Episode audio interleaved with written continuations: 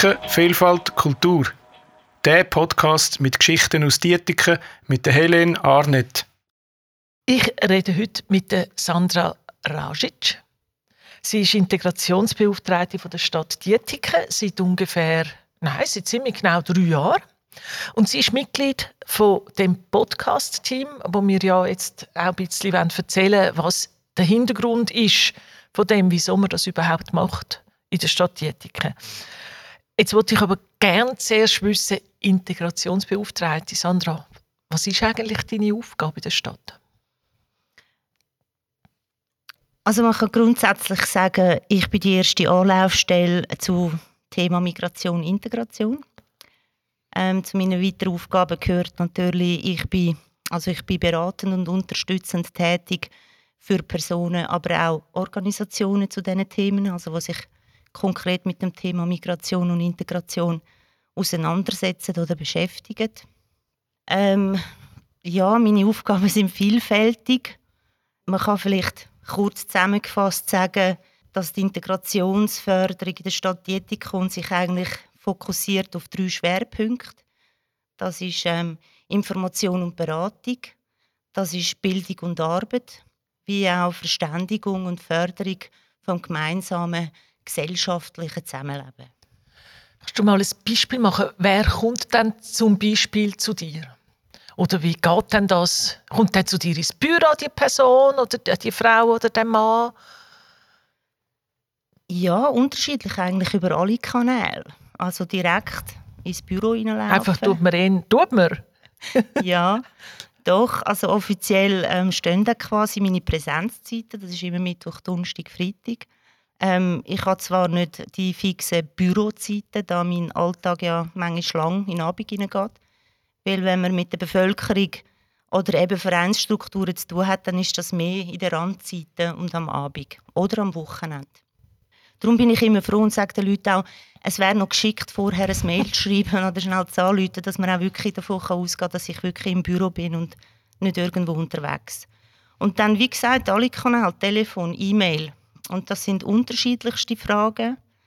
Ich kann auch Anrufe von Bewohnenden, ähm, die teilweise auch Fragen haben, die jetzt nicht konkret meinen Bereich treffen, aber vielleicht einfach nicht gewusst haben, ja, wo gehe ich mit dieser mhm. Frage. Und ich glaube, ähm, grundsätzlich ist es so eine Kernaufgabe auch, immer dort versuchen, Antworten natürlich zu geben, aber vor allem auch Triage machen. Also die Leute versuchen zu verweisen und zu schicken an die richtigen Anlaufstellen. Dass sie an den richtigen Ort kommen und nicht von Pontius zu Pilatus geschickt werden. Hm? Ja, das wäre der Sinn und Zweck. Ja. ja. Das sind, äh, das sehe ich richtig, das sind meistens Leute, die zum Beispiel neu nach Dietiken kommen und vielleicht eher nicht Schweizer, sondern das sind eher Menschen, die von außen kommen. Das Schöne daran ist, ähm, da kann ich Nein sagen, nicht nur. Weil der Sinn und Zweck von der Integrationsanlaufstelle oder Förderung ist, es braucht ja beide Seiten. Also ich, ich stehe eigentlich zur Verfügung oder bin offen für alle, eben wie gesagt, die zu dem Thema zu tun haben oder die mit diesen Themen sich beschäftigen. Das kann Alteingesessene sein, Neuzuzüger, jüngere, ältere äh, Generationen. Das sollte eigentlich keinen Unterschied machen. Von dem her habe ich das geschafft, also zu vermitteln und von dem her kommen auch im Alltag wirklich auch unterschiedliche Leute. Nicht nur Leute, die erst gerade neu zugezogen sind ja. oder Migrationshintergrund haben. Also es ist ein sehr ein, ein vielfältig, du musst ganz viele Themen in dem Sinn kennen oder vor allem wissen, auch eben, wohin muss jemand mit deren und dieser Frage. Es gibt noch, habe ich mal gehört, irgendein Integrationsforum. Was ist denn das? Ja, das Integrationsforum habe ich ähm, geerbt bekommen mit meinem Antritt. Also ich würde damit sagen, ähm, das existiert schon sehr, sehr lang. Das Integrationsforum ist eigentlich ein beratendes Gremium vom Stadtrat und vom Stadtpräsident zu integrationspolitischen Themen. Also dort ist nicht der Stadtpräsident drin? Äh, doch, äh, der Stadtpräsident hat den Vorsitz. Ah. Aber ähm, auch dank diesen Sitzungen ähm, ist er eigentlich direkt involviert. Ja, genau ja. äh, integrationspolitische oder spezifische Fragen. Das Gremium steht eigentlich, wie gesagt, dem Stadtrat wie dem Stadtpräsident zur Verfügung zu diesen Themen.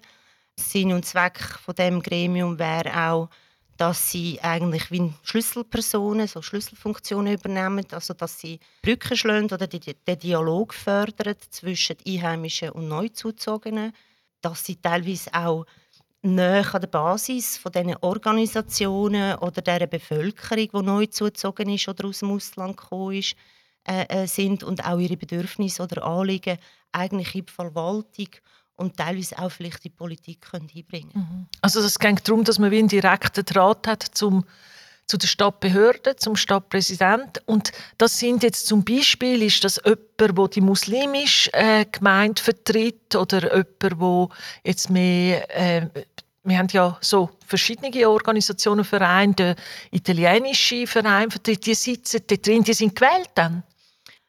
Genau, das Integrationsforum ist im Moment äh, besteht aus zwölf Mitgliedern.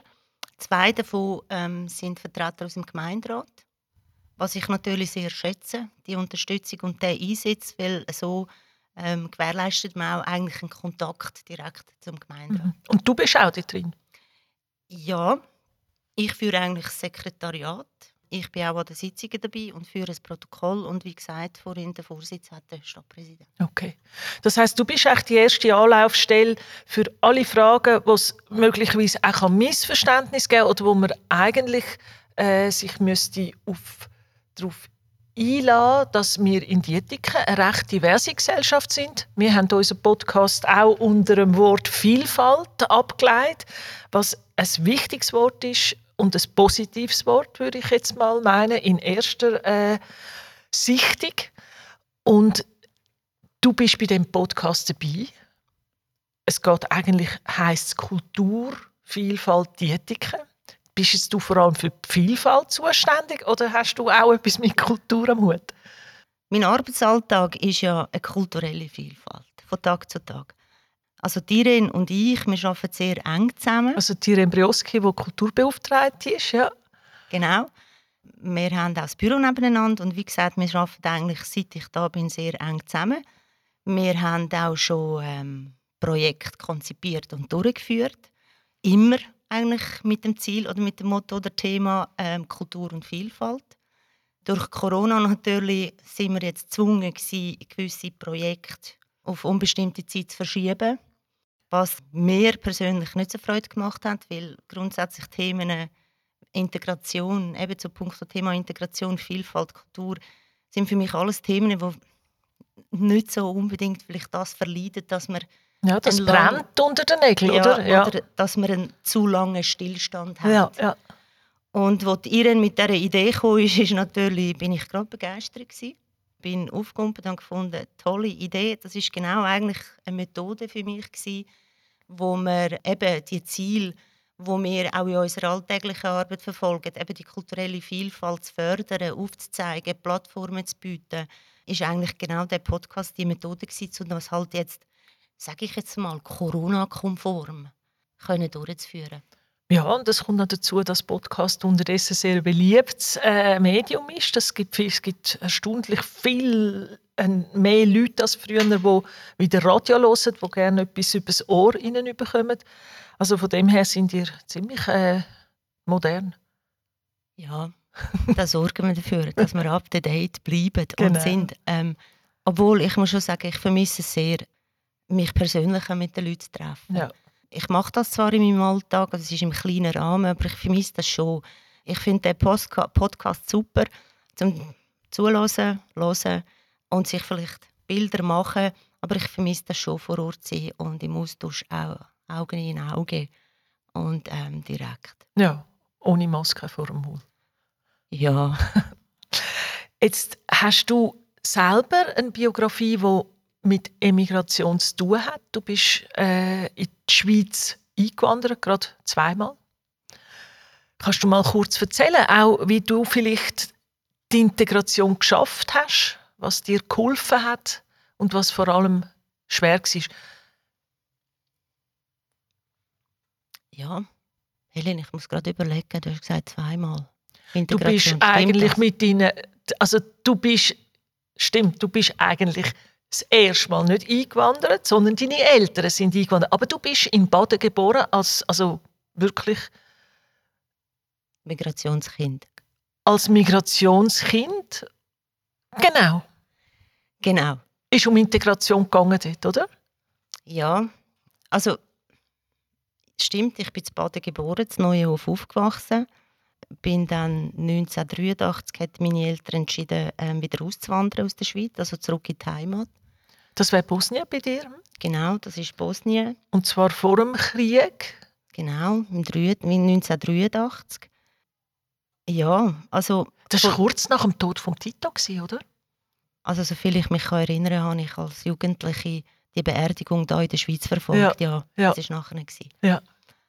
Ich bin zwar da geboren, kann mich aber teilweise doch noch erinnern, dass auch mit der Geburt der Integrationsprozess auch bei mir losgegangen ist. Ich denke, ähm, das ist meine Erfahrung, dass der Integrationsprozess eigentlich wie fortlaufend ist und immer wieder.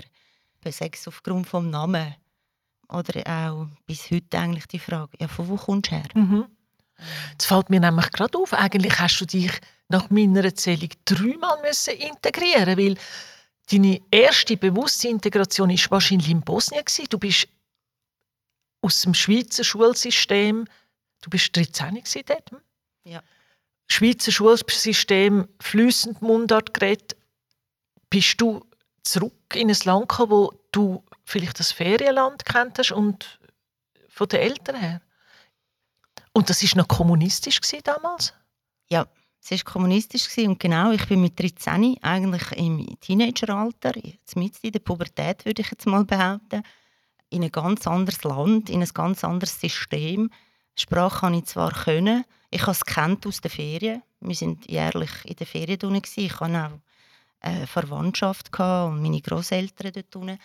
Aber es war ein Kulturschock, das muss ich ehrlich zugeben. Also auch der Integrationsprozess in Bosnien ist sehr lang gegangen und ähm, ist sehr zermürbend gewesen. Eben, weil schon der Einstieg in die Schule ist eine Wahnsinnshürde war. Magst du dich an den ersten Schultag erinnern, wo du da warst? Ja, sehr gut.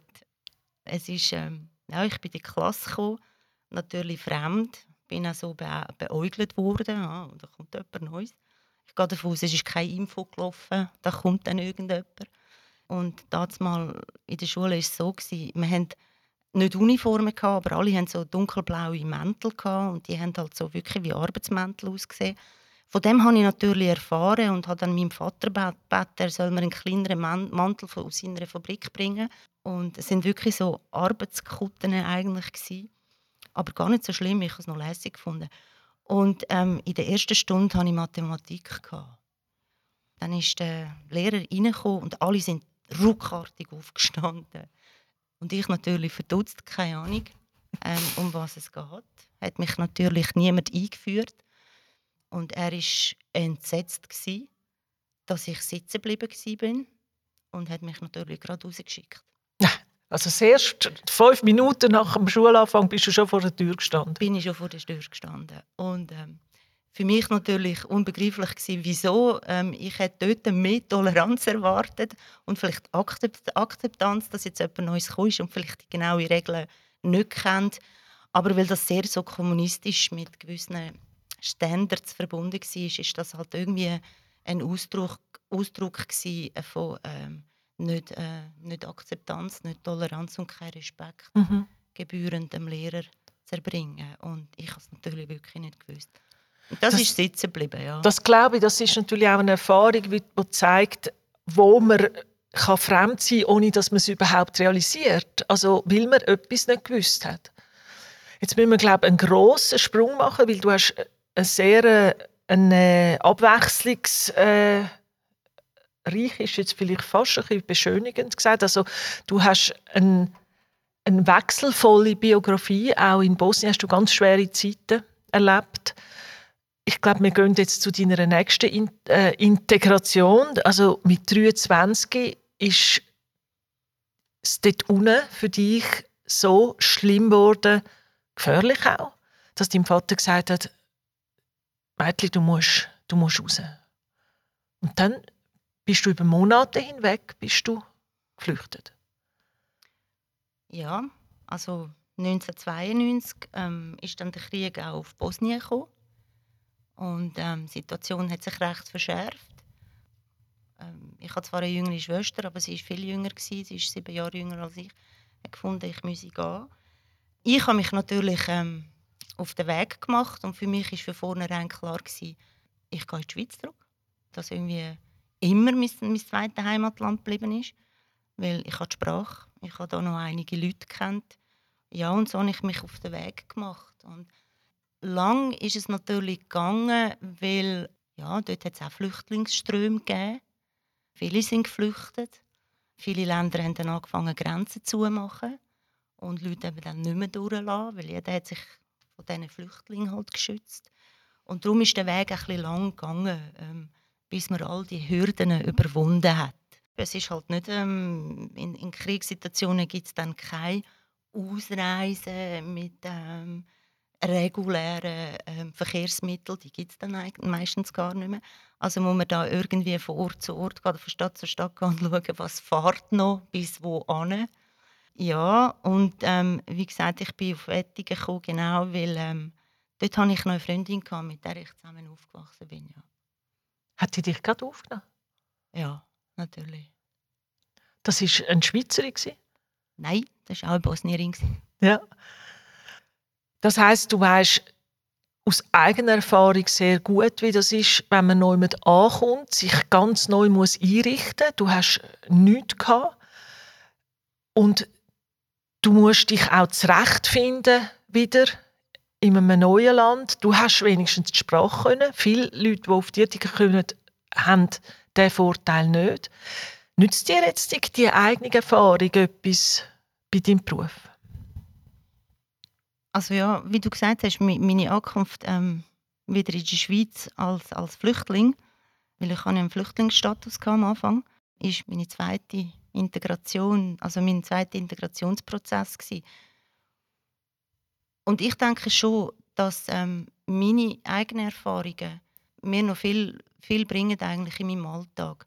Und zwar auf der einen Seite in meinem Integrationsprozess, damals mal in den 90er Jahren, ähm, habe ich den Vorteil gehabt, ich konnte Schweizerdeutsch können, ich konnte Sprache können. Von dem her ist es mir viel leichter gewesen, auch meine Rechte und meine Pflichten zu erfahren und, und zu wissen, äh, wie die sind und wie die stehen, wo mir natürlich auf dem Weg ähm, dienlich sind. Und von dem her habe ich schon das Verständnis für viele oder weiß, was sie auch brauchen auf ihrem Weg. Für Leute, die neu ziehen, was sie brauchen, dass sie wirklich den Integrationsweg oder den Prozess können gelingend oder nachhaltig starten und aufgleisen.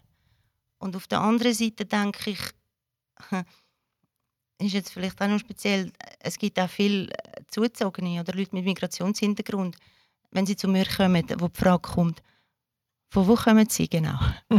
auch die fragen das natürlich und ich denke, das hängt auch mit meinem Namen zusammen.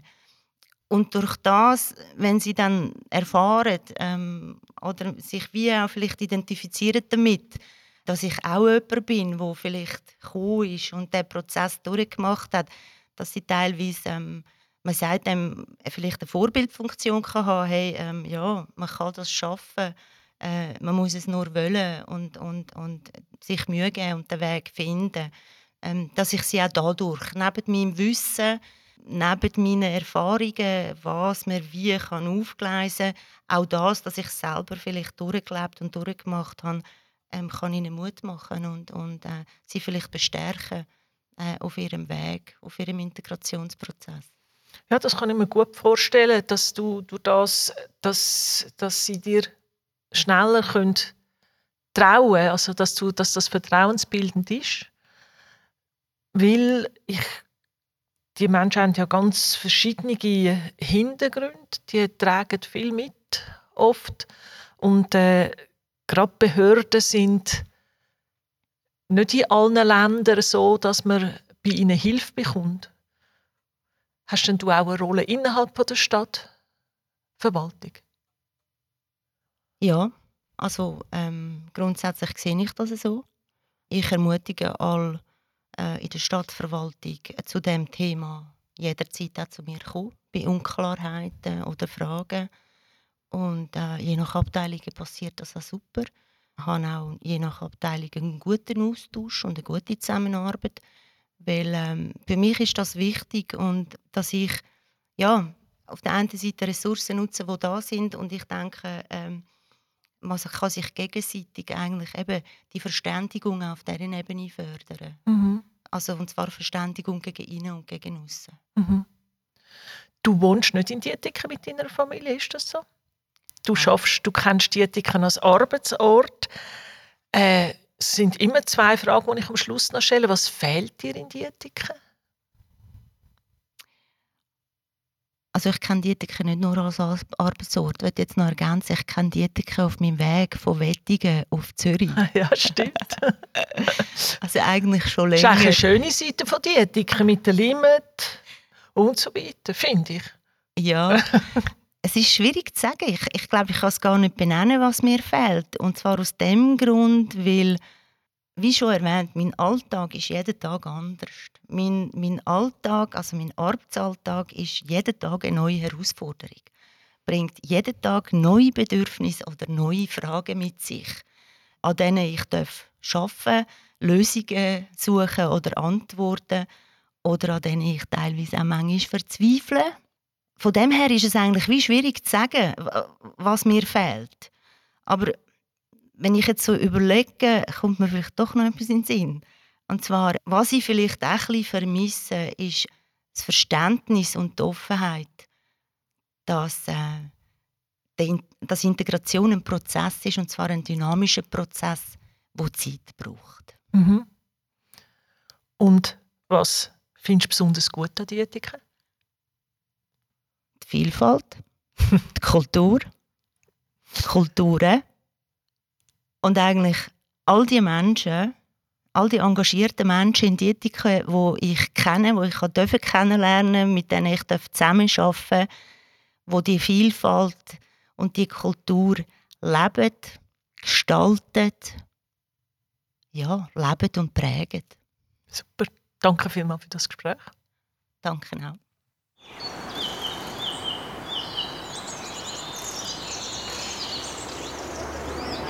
Idee und Konzeption Irene Brioski, Fachberatung Integration Sandra Radzic, Webdesign und Distribution Mona Sorcelli, Technik und Sounddesign Fabian Hauser.